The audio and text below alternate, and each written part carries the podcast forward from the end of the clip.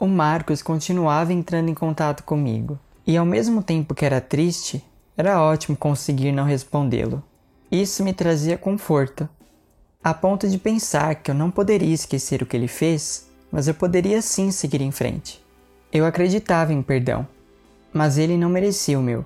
Eu esperava que as suas orações trouxessem resultado e ele finalmente se transformasse em quem ele queria ser.